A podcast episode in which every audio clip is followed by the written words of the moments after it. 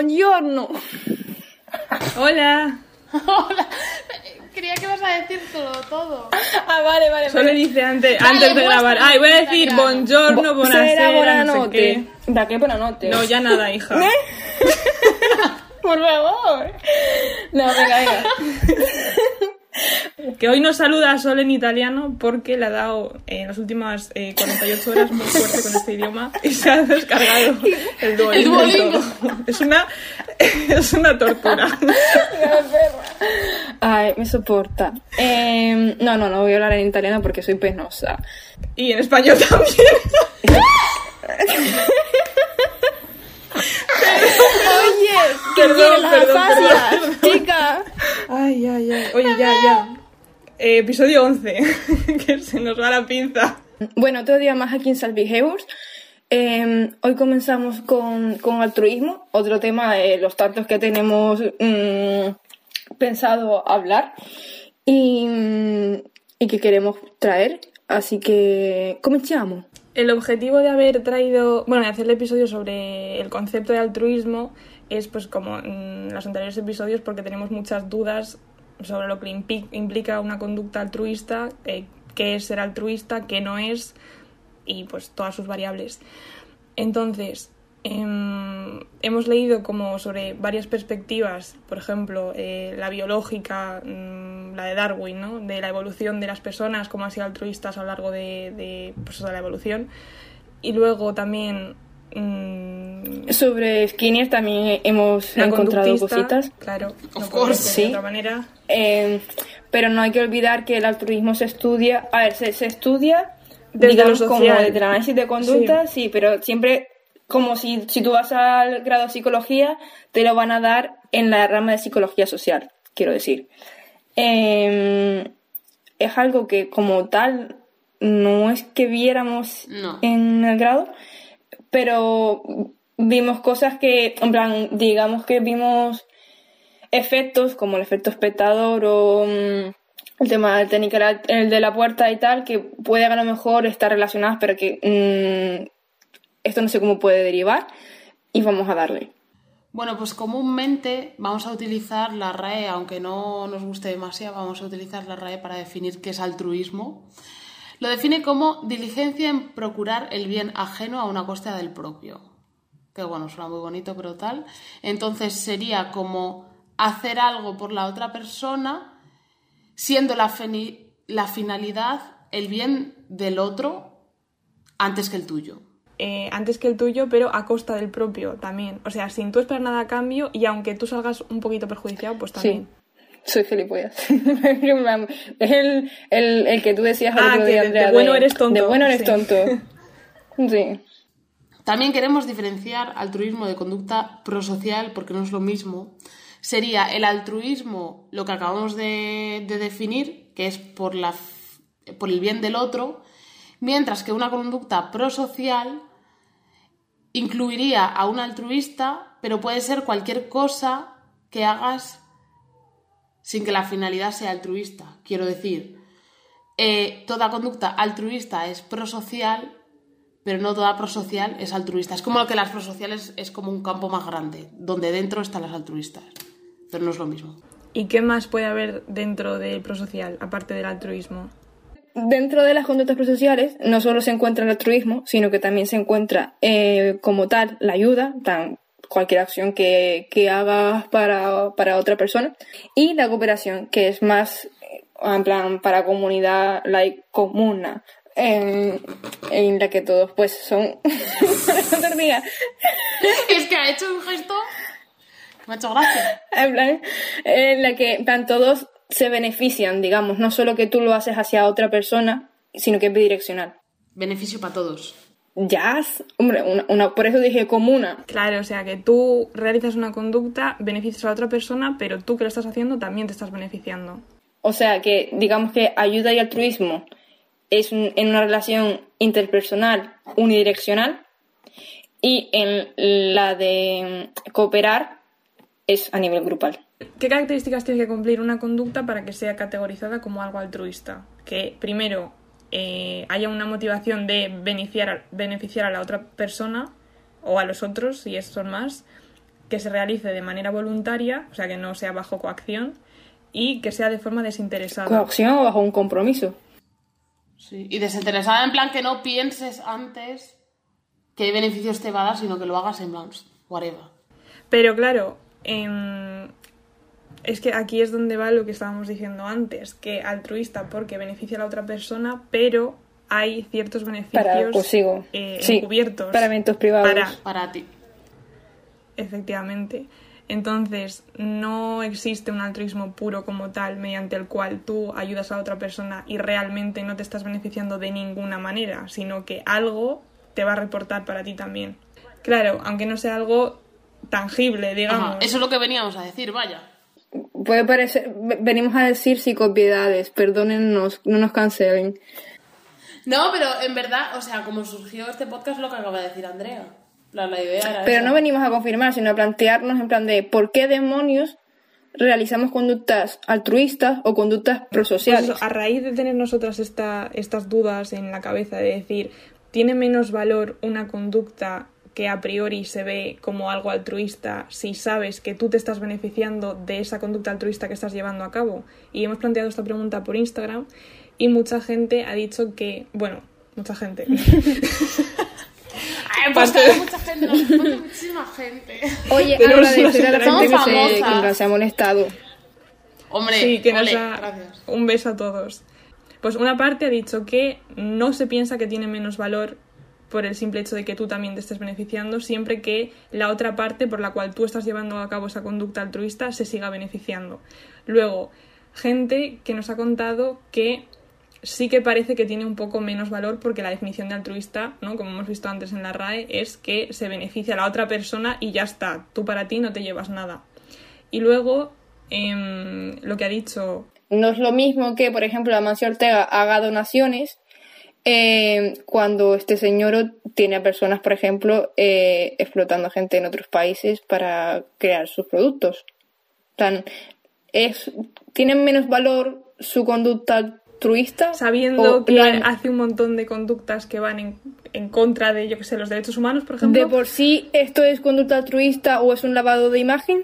Y si fuese, por ejemplo, altruista, que yo no digo que pueda disfrutar de su dinero, aunque plan, tampoco me parece porque está eh, sometiendo a esclavitud a ciertas personas, eh, bueno, ciertas personas, miles de personas, eh, el hecho de tener esa fortuna que nadie debería tener en general en este mundo. O sea, ya te digo, Amancio Ortega, mm, futbolistas, etc, etc, etc. O sea, es- está mal repartido. O sea, no, no me vale que compenses Pero porque está mal repartida la, la riqueza, en plan, en general, el La dinero riqueza, en sí. el mundo, ¿sabes? No puede ser que haya gente muriéndose de hambre y gente que es podridamente billonaria, ¿sabes? Bueno, que nos hemos ido, que nos hemos ido Es del igual, point. porque eh, al final estamos hablando de dinero, tía. También, o sea, dentro del tema del altruismo, ya no solo implica el ayudar a una persona, el darle soporte, en plan de, eh, de a, a nivel de tener una conversación, simplemente de tener esa, esa conducta de ayuda, eh, o, el, o el ayudar de manera física o whatever, sino estamos hablando de dinero en tanto que es un reforzador impresionante, es lo que nos mueve al final. Pues volvemos a lo mismo, o sea, conducta altruista de que tú no te beneficias. En este caso, Mancio Ortega, cuando hace donaciones a, yo que sé, a sanidad, ¿no? A los hospitales que, que había hecho, sí, el lavado de imagen, es que él reporta unos beneficios que te cagas, bueno, o no tantos, porque para mí sigue siendo basura de persona, te quiero decir, por mucho dinero que pueda, que pueda eh, haber donado. Pero, pues es eso, que lo hace porque quiere dar una buena imagen y no por el beneficio en sí que pueda suponer, eh, pues, pues yo que sé, para los hospitales y para la gente que trabaja. Al final a lo que queremos, bueno, perdón. Pero siempre luego acabamos juzgando de, bueno, es que con la cantidad de dinero que tiene esta persona, pues que, que hubiese donado más, ¿sabes? Que hubiese hecho más cosas que para su bolsillo, o sea, no le duele absolutamente nada mm, lo que él haya podido donar. Entonces es como que también acabas como juzgando ese acto. todo viene de la función que tiene para esta persona o para esa empresa eh, el hacer ese donativo.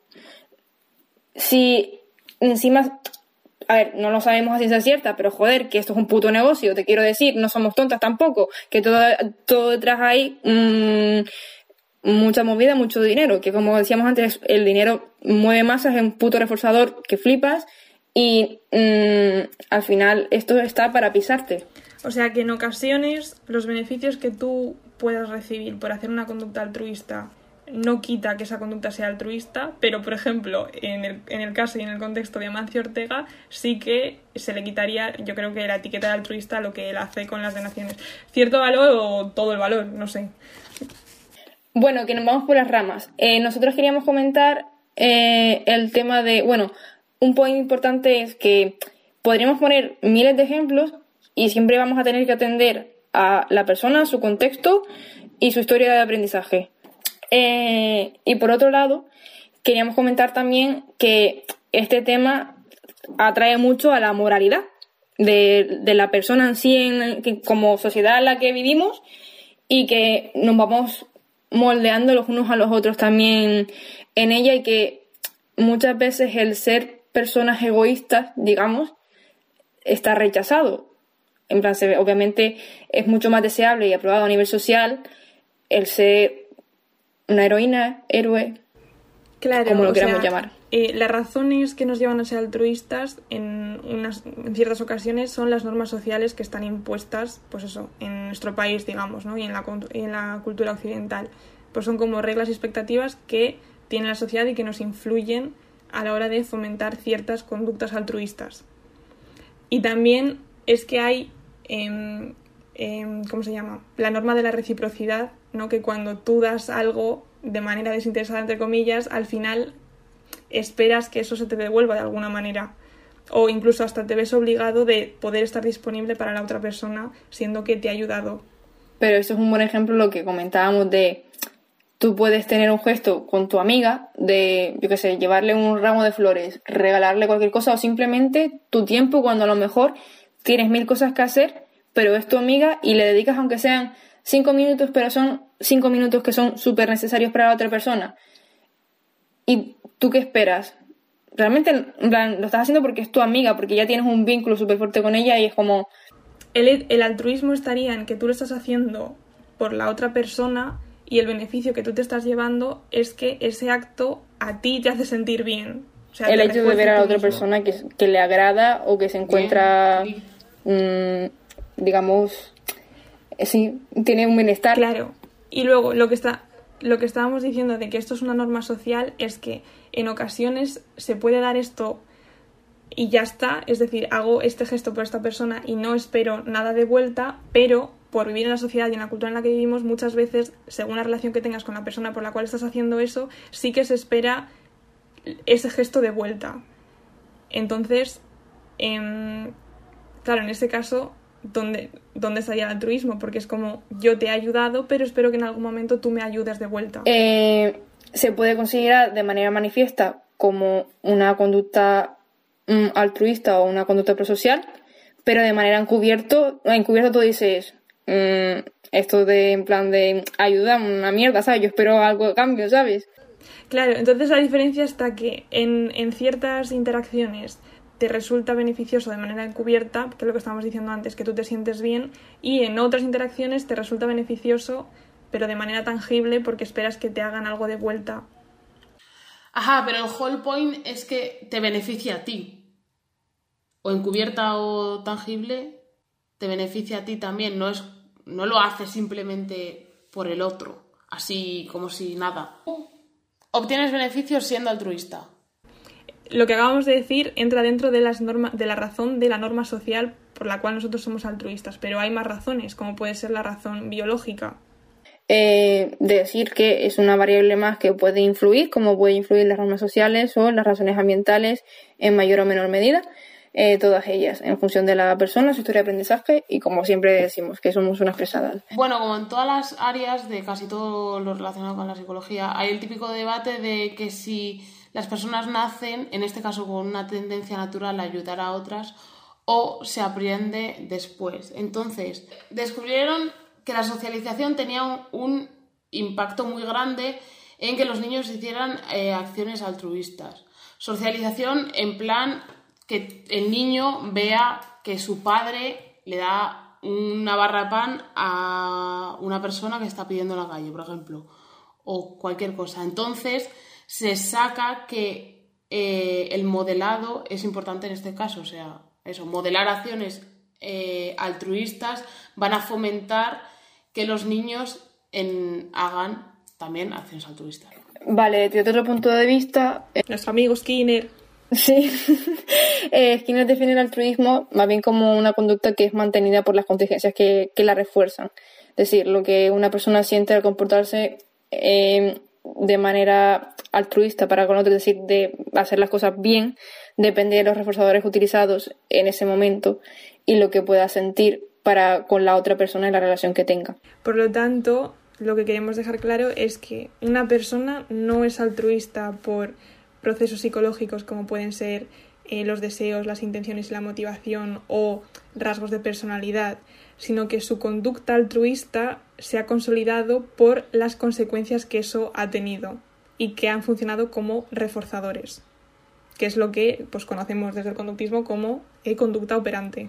Em, vale, queremos poner un ejemplo como es el de la situación que nos, nos acontece el tema COVID, pandemia, cuarentena, en el que mm, supongo que, que, muchos habremos visto, sobre todo por Twitter, que había gente que se prestaba a hacer la compra, por ejemplo, a las personas mayores que no podían salir de casa por, por el, obviamente por el riesgo que supone. Em, entonces queríamos como establecer las diversas variables que influyen a por qué esta persona puede prestar su ayuda. Y si, claro, y si entraría bajo eh, la categoría de conducta altruista, ¿no? En primer lugar, o sea, tenemos que tener en cuenta el riesgo que conlleva el que le hagas, el que X persona le hiciese la compra a otra, para la persona que lo está haciendo y para la que la recibe podría intervenir en la manera en la que ha socializado esta persona a lo largo de su vida y de su crecimiento, cómo le han educado, los valores que esta persona tiene y el actuar en, en consecuencia a ellos. En este caso, por ejemplo, el tú ser consciente de que en tu edificio viven personas mayores que no se pueden alimentar, eso puede ser una preocupación. Y el hecho de tú ofrecerte y hacer la compra para estas personas te alivia ese mal, sí, te alivia o te reduce ese malestar que tú puedes sentir al ser consciente de esa situación. Entonces aquí esto estaría actuando como un reforzador negativo, que es el, alivio del malestar al tú hacer, al tú llevar a cabo esta conducta.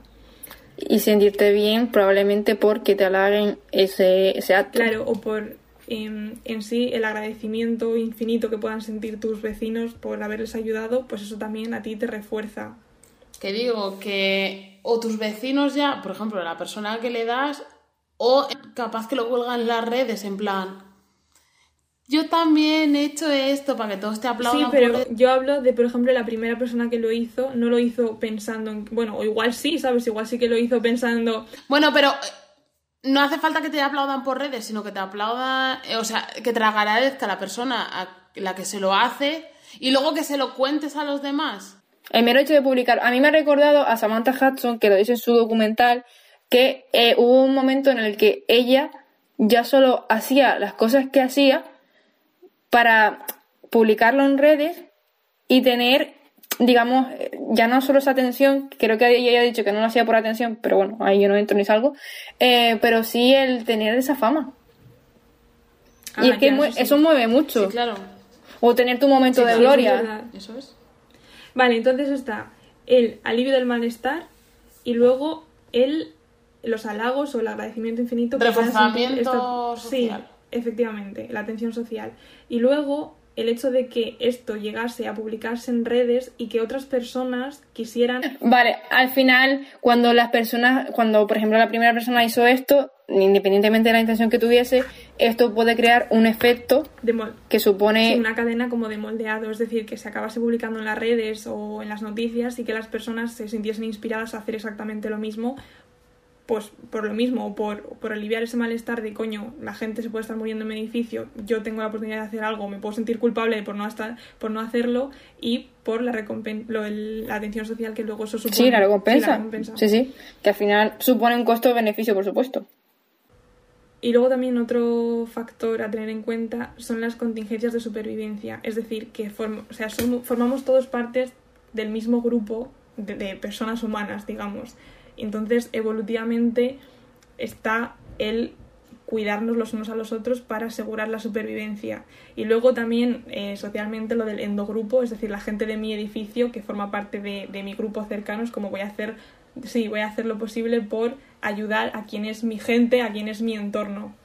A modo de conclusión, para finalizar el episodio queríamos dejar claro que la definición que comúnmente entendemos por altruismo siendo este que haces una conducta por la cual tú no obtienes beneficio, sino que se beneficia simplemente la otra persona, pues no, como acabamos de ver en todo el episodio, no es exacto, porque aunque tú obtengas, aunque el beneficio que obtengas sea encubierto, sigues recibiendo un beneficio de lo que estás haciendo. No significa que sea menos altruista, simplemente hay que ser conscientes de que tú te beneficias de lo que estás haciendo también y ya está, no hay más drama, ¿sabes? Puedes seguir siendo altruista y buena persona y todo lo que tú quieras, que no pasa nada. Simplemente que porque el beneficio no sea tangible, no sea que te dan dinero también o... Sí, que no lo veas en plan que lo hagas, que dices, lo hago por esto, mi beneficio, o sea, que te tenga, que lo tengas como analizar la situación, como en el ejemplo que hemos hecho, para ver que te está beneficiando a ti. Efectivamente que eso no quita que ahí esté, aunque esté encubierto. Tenemos esta parte clara, pero luego, como hemos estado hablando lo de Amancio Ortega antes, y lo de su manera de ser altruista, entre muchas comillas, es si para que sea considerado como algo altruista, aunque tú te beneficies, aún así la otra persona se tiene que beneficiar más que tú de lo que estás haciendo, porque entonces Sí. realmente lo haces por ti Sí. y no por la otra persona. Ajá, reflexión al aire. Mm. ¿Sabes lo que voy? Pero esto es una duda que la- para la cual no tenemos respuesta, es una reflexión de final de estas mm, hora y media que llevamos hablando. Y nada más. Estas dos es una conclusión y una pregunta, una duda que se nos ha quedado. Mm, Vale, eh, bueno, pues hasta aquí el programa de hoy. Eh, espero que les haya molado el tema altruismo barra conducta prosocial. Sí. Y que les haya hecho reflexionar un poco también. Sí, en realidad teníamos un fleje de ejemplos, pero es que si no era muy liada y tampoco, tampoco es plan. Si no nos desviábamos, ya íbamos hablando Sí. 20 minutos. Y Laura nos va a quilear literal. Exacto. Eh, pero bueno, al menos van a salir tomas falsas. Vamos, que yo me voy a estar riendo durante horas. O vais a comer un episodio de Toma Fasa más, más rico. Así que bueno, eh, arrivederci. Adiós. Bye. La italiana.